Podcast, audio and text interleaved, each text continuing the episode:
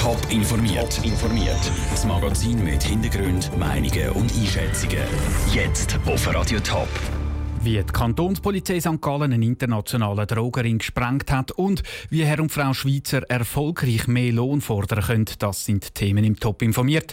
Im Studio ist Sandro Peter. Kiloweise beschlagnahmte Drogen und über 50 Verhaftungen. Seit drei Jahren halten den Drogenring auch die Behörden St. Gallen auf Trab. Letztes Jahr sind die ersten Personen verhaftet worden, dann ist es immer wieder zu weiteren Verhaftungen gekommen. Jetzt sind die Ermittlungen grösstenteils abgeschlossen. Michel Eckim der Top News Redaktion. Wie groß ist denn das Ausmaß von dem Drogenring?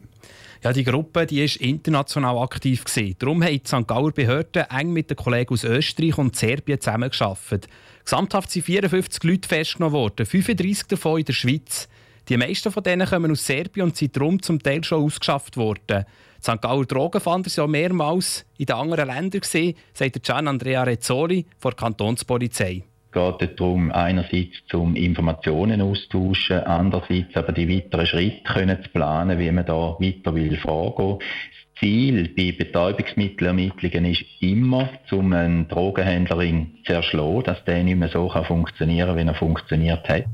Das heisst, die Ermittler müssen den Kopf vor Banden ausfindig machen und den festnehmen. Ist denn das Ziel in dem Fall jetzt erreicht worden oder gibt es den Drogenring weiter? Die Kantonspolizei hat diesen Morgen bestätigt, dass sie den Kopf vor Banden in Gewahrsam haben. Und das heisst, dass der Drogenring zerschlagen sei. Fünf Personen sind noch in Untersuchungshaft. Alle anderen haben ihre Strafe schon bekommen. Unter denen, die auf ein Urteil warten, ist eben auch der Kopf vor Banden.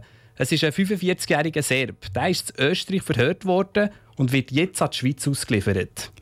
Wie haben dann die Behörden den Drogenring zerschlagen? Das sind ja wahrscheinlich recht aufwendige Ermittlungen gewesen. Ja, das ist richtig. Als erstes gilt es, die Strukturen zu verstehen von dieser Organisation. Also, wer hat was zu sagen und wer macht was. Das macht die Polizei mit Überwachungen von Telefon und auch von Personen. Und so können sie dann wie bei einem Putzle Teile zusammensetzen. Wie die Polizei selber gesagt hat, können sie einen Drogenring erst zerschlagen, wenn sie ganz genau wissen, wie der funktioniert. Nur so können sie an Kopf verbanden, wie sie eben der Fall war. Danke, Michel Eggimann, für die Informationen. Neben der Verhaftung hat die Polizei über 10 Kilogramm Heroin und mehr als 140 Kilogramm Marihuana beschlagnahmt. Komme ich genug Lohn über für meine Arbeit? Nein, sagen vier von zehn Schweizer. Das zeigt eine aktuelle Studie vom Berufsnetzwerk Xing. Und obwohl sie unzufrieden sind, trauen sich nur die wenigsten, um mit dem Chef über ihre Lohnerhöhung zu reden. Zu den Gründen und wie die Lohnverhandlungen klappen, der Beitrag von Sarah Frattaroli. Die Schweizer hätten gerne mehr Lohn. Der würden es dann am liebsten für Ferien oder eine schönere Wohnung ausgeben. Oder sie würden mehr auf die Seite tun fürs Alter.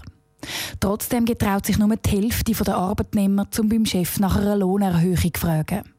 Vor allem die Jungen sind zurückhaltend, sagt Yvonne Miller von Xing. Andere gehen einfach davon aus, dass sie eh sehr geringe Chancen auf Erfolg hätten. Also dass man es gar nicht erst wagt, nach mehr Lohn zu fragen, wenn man davon ausgeht, dass das nichts bringt.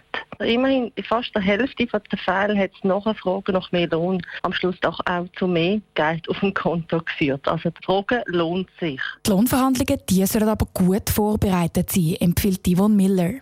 Die Arbeitnehmer sollen dem Chef zeigen, warum sie mehr wert sind. Zum Beispiel, weil sie eine zusätzliche Ausbildung gemacht haben oder mehr Arbeitserfahrung gesammelt haben. Aber nicht nur die Arbeitnehmer sagen in der Pflicht, sondern vor allem auch die Arbeitgeber, findet Beat Hagen, Inhaber von der Select Personalberatung zu Frauenfeld. Ein Vorgesetzter sollte einmal pro Jahr ein Mitarbeitergespräch führen mit all seinen Mitarbeitern. Und in so einem Mitarbeitergespräch, da gehört der Lohn mit dir, da gehört Weiterbildung, Ausbildung etc. so Sachen mit trainieren. Dass die Chefs ein Eigeninteresse an Lohngesprächen haben, das zeigt auch die neue Studie von Xing. Jeder Dritte in der Schweiz hat wegen dem Lohn nämlich schon mal den Job gekündigt. Der Beitrag von Sarah Frattalori. Die Lohnstudie zeigt auch, dass für die Jungen zwar die Work-Life-Balance wichtiger wird, trotzdem bleibe der Lohn ein zentrales Kriterium für den Job. Tipps zum Lohngespräch gibt es auf toponline.ch. Top informiert, auch als Podcast. Mehr Informationen gibt es auf toponline.ch.